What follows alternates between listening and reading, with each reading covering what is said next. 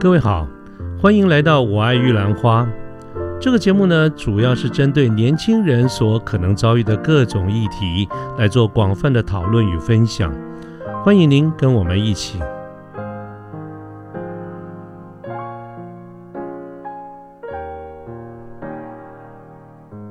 那最后，最后，今天我们已经聊了一下关于电脑所有的东西。那最后，我想要针对有想要进入这个产业的朋友，因为我在这边也做大概八九年的时间。那我是在呃刚刚有提到那些厂商其中一间做，那做的是硬体的制造嘛，就是像单板电脑或是嵌入式电脑或是系统这样子的。那我做过国外业务，也做过 PM，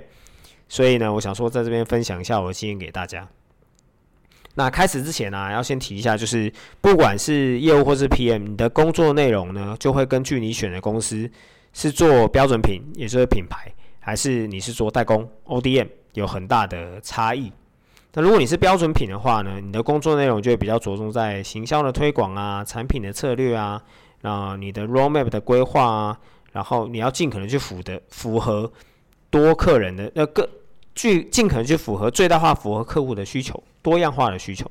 那你的工作内容就会 focus 在创造、规划、市场调查、新技术啊、市场的新知识吸收这样子的内容。那如果你是做 ODM，你就会比较着重在技术，好解决问题、成本、时程控管、客户关系的沟通，因为主要的 know how 跟制定规格是掌控在客户手上。那我自己刚好是。标准品也就做品牌的公司跟 ODM 公司也都有待过，所以呢，我就我自己的经验，我来分享一下工业电脑呃 PM 跟国外业务的工作内容。那首先先讲 PM，PM 的基本工作内容呢，呃，跟哪个产业没有关系。那如果大家有兴趣的话，以后还可以再另外特别针对 PM 再再再说一下。PM 可以分成三块，嗯。偏业务的 PM Marketing，也就是 PMM，它就是有点像业务偏业务的 PM。那也有人叫它 Pre Sales，就是写 PR 啊，你去谈案子啊。PR 是什么？Press Release 就是新闻稿。哦，OK，嗯，是。然后谈案子啊，报价啊，然后写 Roadmap 啊，写 Sales Key 啊，然后做很多 Marketing 的 Material 啊，这些的这种跟业务比较。比较相关的，跟客户接触多一点的这种叫 PM marketing。那再来是偏研发的 PM development，或者是说 PMD 这种啊，就是比较跟产品开发有关系的，所以就是管控 schedule 啊，产品开发啊，然后管理 RD 啊，以技术为主啊，技术研究啊这种的为主的，就是叫 PM development PMD。那第三种是偏工厂。的叫做 PM Production，就是 PMP，基本上是跟工厂一切相关的排程啊，呃，工厂的这个呃调件啊、成本控管啊、生产的 schedule 啊这些相关的都算 PMP。那 PM 这三个工作可以合为一，也可以拆开，所以这三个工作可以三个人做，也可以两个人做，也可以一个人做，会看公司的大小、跟文化、跟公司的做法来去决定。但我自己的经验呢是。PM 可以很简单被拆成两种，一种叫产品经理，一种叫专案经理。产品经理的话，通常是以标准品为主。那因为是标准品，所以你的东西是给大部分人都可以用，你就会着重在推广嘛，所以你就会是以 PM 为主，PM marketing 为主，然后 PM development 就为辅，但你会比较 focus 在产品的本身。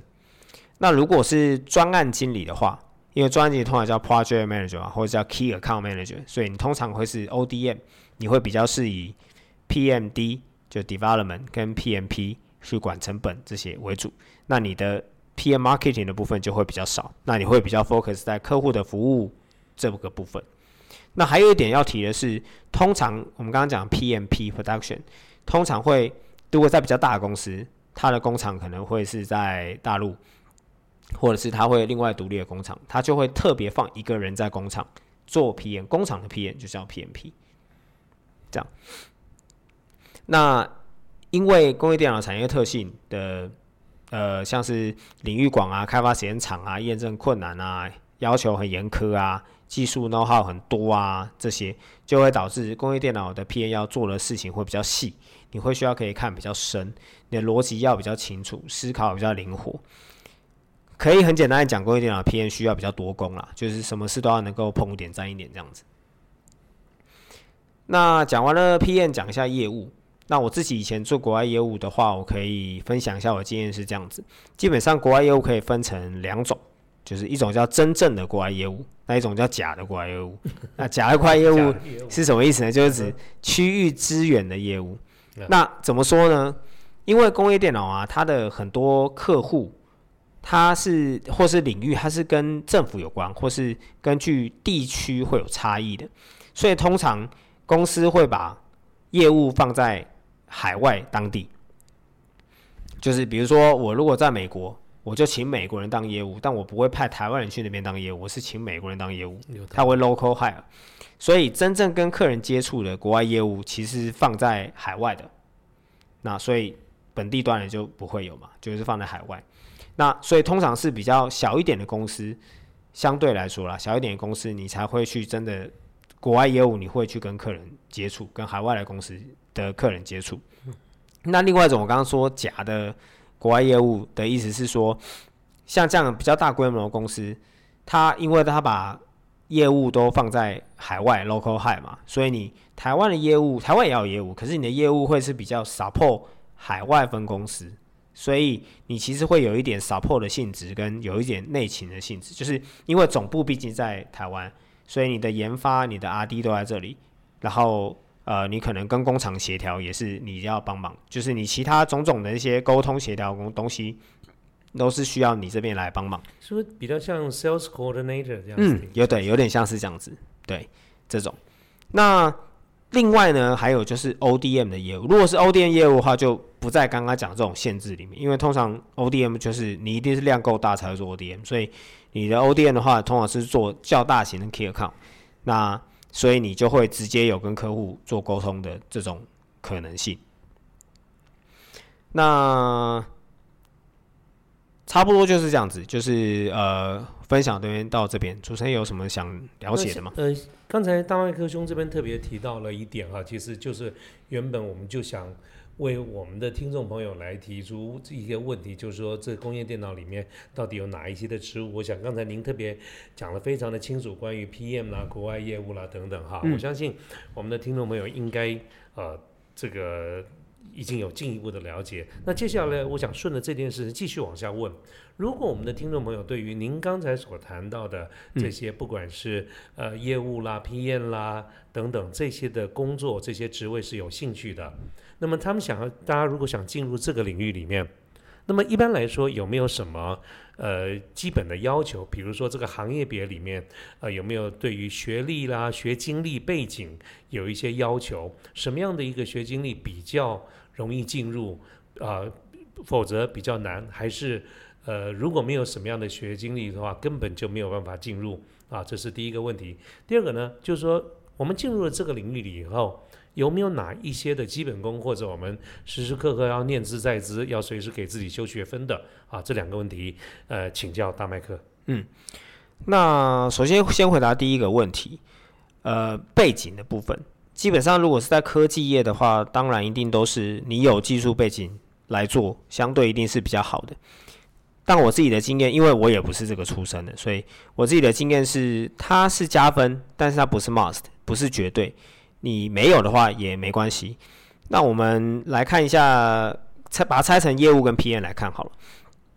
如果是业务的话，看你想做什么样的业务。如果你是想做国外业务的话，那当然语言是基本的能力嘛。除了这个之外，我觉得是逻辑要清楚，然后你要可以善于沟通，你的思考要灵活。如果是这样，应该就没有什么太大的问题。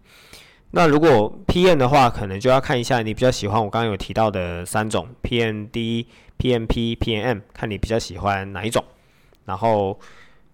你可能才可以选择你要往哪边去。但具体来说啊，如果你是想做国外业务的话，你可以选择外派，或者是找相对小一点的公司在台湾，你可能就会比较有机会可以做。那另外一方面，不管你是业务或 P N，你也有一些选择，是你可以选你想要走特定领域的这种深耕的，就是你比较想要看得到实际出来 solution 的，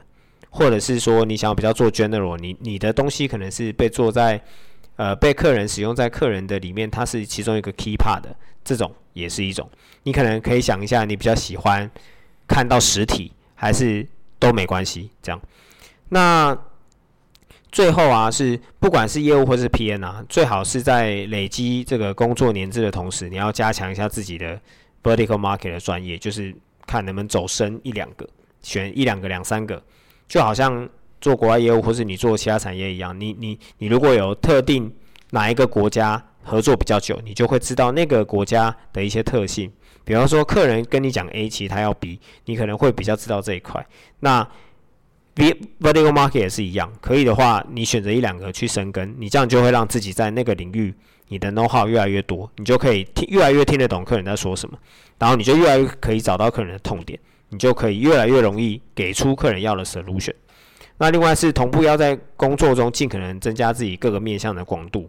行销啊、技术啊、市场资讯啊、know how 啊，这些都是。像刚刚有提到工业电脑的，不管是 PM 或业务，我觉得。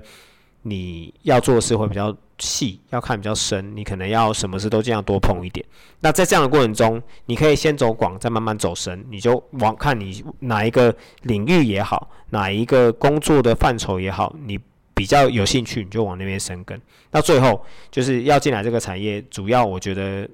难处没有很高啦，就是你逻辑要清楚，然后你要善于沟通啊。如果想做片的话，脾气要好一点，这样子。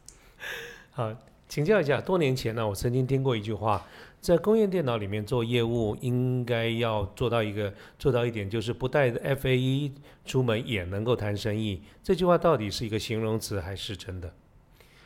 我觉得要看公司的大小。相对，如果公司大、规模大，它分工就会细嘛，所以你可能出去，你就会带一个 P M，或是你就带一个 R D，或甚至你就带一个 F A E 出门。那如果公司小一点，或是 budget 没那么多，或是你本身如果有这样能力，当然最好。就是如果你出去的话，客户一定会跟你谈很多规格方面的东西，技术方面，技术方面的东西。所以如果你听得懂，我觉得有一个重点是，我们不是本科系出身的也没关系，但是你要可以听懂客人在讲什么，就是客人讲的东西。你可以不用一百趴懂，但是你懂个五成，你听得懂客人在干嘛？你写起来，你回去你就可以去跟内部找到他想要的资料给他，这样就够。说至少回去要能够跟内部的人讲讲清楚客户到底在讲什么东西。对对对，就是你可以把自己家的东西跟客人的东西有一个连接，这一块有做到就可以。OK，了解，非常谢谢大麦克。那刚才我们大麦克兄呢，就工业电脑这个部分，呃，各个角度跟我们做了一个非常深入浅出的一个探讨哈，我觉得呃收获满满。那么，但是同时在这个过程中，让我想到一件事情，就是在一开始的时候，大麦克曾经提到过，工业电脑跟一般的消费性或者是军用电脑的呃差别在什么地方？其实他是有提到了，不过可能也是在一开始的时候在。呃，所以谈到的这个大致上只是一个大致上的一个方向，但是究竟具体来说，到底有什么不一样？啊，或者是说这中间能不能谈到更细一点？那么这个时候呢，我接下来就想请请教一下多多啊，这个多多呢，在一开始跟我们介绍，也曾经，我想大家都听到，多多在过去在这个一般的消费性的电脑里面啊，有多年的一个经验。那么现在呢，他从从事工业电脑，可以算得上是一个跨界的这个演出，它同时深化这两个领域。所以我想，呃，接下来是不是也可以请多多就这两个领域这个部分各方面到底。有什么差距？好，有什么不一样？可不可以给我们的听众朋友们做一个简单的一个说明，好不好？好的，没问题。主持人跟听众朋友，嗯，我觉得消费型电脑跟工业电脑最主要的差别，就是以思维来讲，就是很明显，它是一个 B to B，一个 B to C。那再就是产品特性的方面，那我觉得以这个转换来讲，是 B to B 跟 B to C 的。呃，思维逻辑的转换需要适应一段时间。像以消费型电脑来说，因为它是 B to C，所以你取得客户的资讯是比较容易的。你可以从 Google 方面，或是从使用者体验，或是各个的呃网站上去寻找，会得到你的客户的一些需求啊，或是规格。可是工业电脑方面这个方面就比较难，因为它是呃比较深入的。那你从一般的呃市面上的一些管道或是呃店面，你有没有办法取得？的客户资讯。那再就是呃那呃你们怎么找？那你们真的需要找资料的时候怎么找？呃，你说工工业工业电脑 工业电脑这边就是，呃，我目前的工作经验来看，就是真的是要呃主管跟前辈他们的分享，因为我没有办法特别从网络上去找到这个资讯，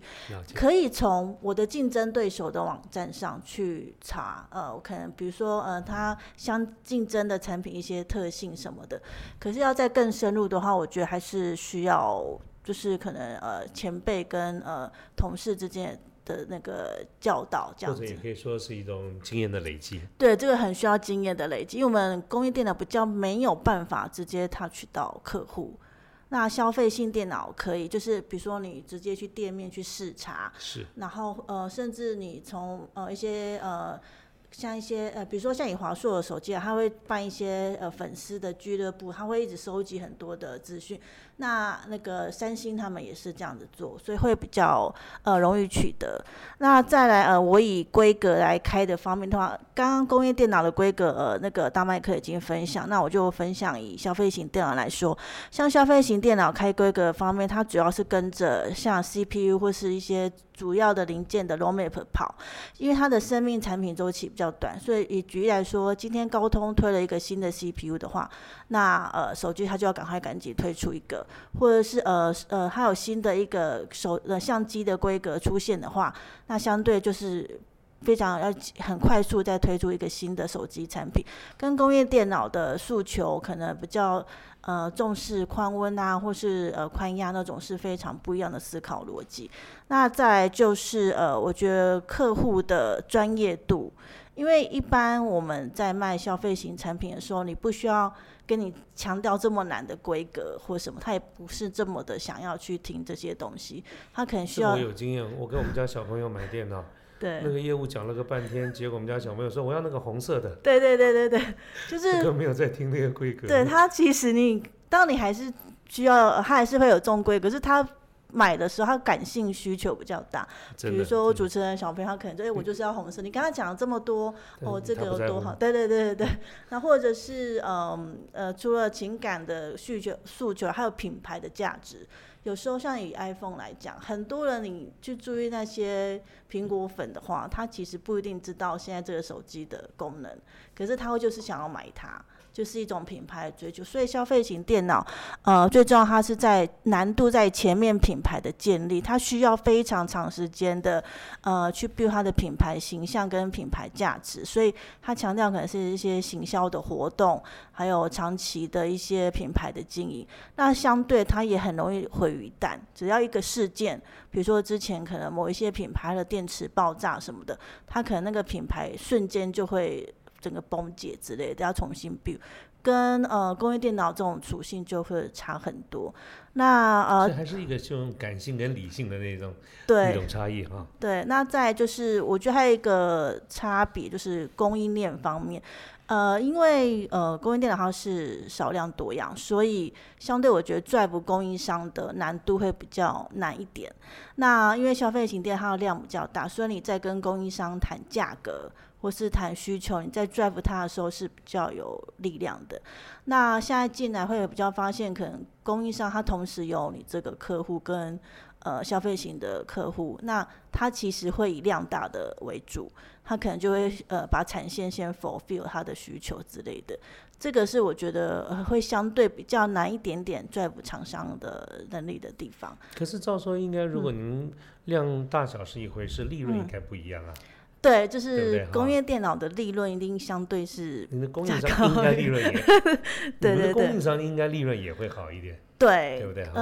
嗯、就有钱大家赚，对对对对对对，然后消费型它的利润，因为它量大，所嗯。以、呃价格会就是利润比较薄一点，这也是是是相对性的方面。那再来就是客诉的处理，我觉得就是嗯你在消费型的方面，你在客诉的处理的时候，最主要是要先安抚他的情绪。然后呃，可是工业型电脑你可能就是要厘清的问题解决，你需要写一些分析报告给他，去告诉他你之后不会如何不会再发生啊，还有一些损害的控制。那以消费型来说，你主要就是要先安抚他的情绪，可能你要先给他一个新品，然后再才去跟他解释为什么会发生这种事情，就是因为他你的呃，如果他的情绪你没有先安抚好的话，他可能会去。做更大的客诉，闹上新闻版面，那是非常严重的事情。那这个是主要才。那在哦，我自己个人今天是，呃，以消费型的，因为我是做皮演的，所以以消费型跨工业电脑的工作来讲话，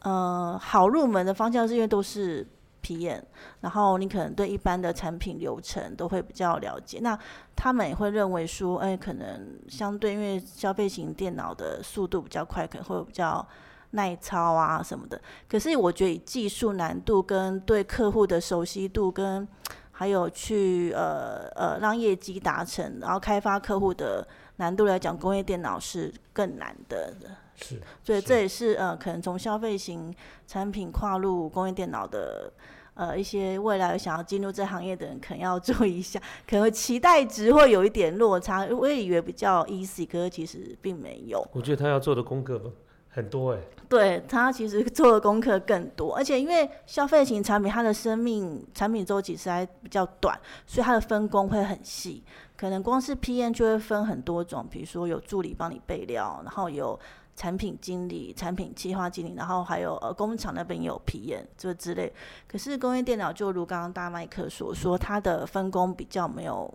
那么细，所以你要全面看，而且不是。不能只有略懂，是要懂得很深入一点。呃，所以我觉得这个就是比较难的地方。像跟一些工业电脑主管聊，他们可能对于消费性呃产品的 PM 业务，甚至工程师跨入工业电脑，他们遇到问题都会是因为呃消费型。呃，过来的不管是 PM 或是工程师，他们之间分工比较细，所以他一开始来到供应电脑的时候会比较不适应。为什么他什么都要做，然后又不是只有简单的做，是要很很懂？这个可能是呃，给未来之后想要跨领域的的一些听众朋友参考。有这样的感觉？对对对，就是我觉得要需要时应呃需要时间呃去适应的地方。嗯。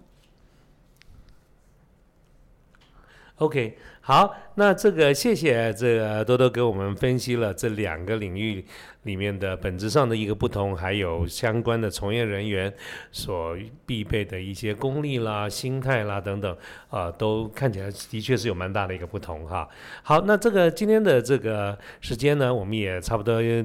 达到差不多我们原先所预计的这个时间。那我觉得，呃，在节目接近尾声的时候，我有一个感受哈，这个感受就是，呃，跟我在节目今天一开始的时候，这个期待跟预期是完全一样的。我觉得今天呢，经由大麦跟多多两位，呃，这么。宝贵的一个经验的这个分享哈，我相信现在在空中的听众朋友跟我一样，一定是收获满满。好，那我觉得呃，包括看我现在这个笔记本上就抄的满满的哈，我觉得真的是呃收获的非常的多。所以我在此刻在现在呢，我也要代表代表我们所有线上的这个呃听众朋友，跟我们两位来宾、两位嘉宾啊，大麦克跟多多要表示我们的感谢之意，非常谢谢两位这么精辟入理哈，非常有系统。的这样的一个整理啊，那么呃，我们今天的这个节目就到这边哈，再次跟两位说谢谢。好，那那个时间也已经差不多了，我们今天这个时间也比较晚了哈，那么这个节目今天的节目就到这边，祝福大家有一个美丽的夜晚啊，大家再见，各位晚安，拜拜。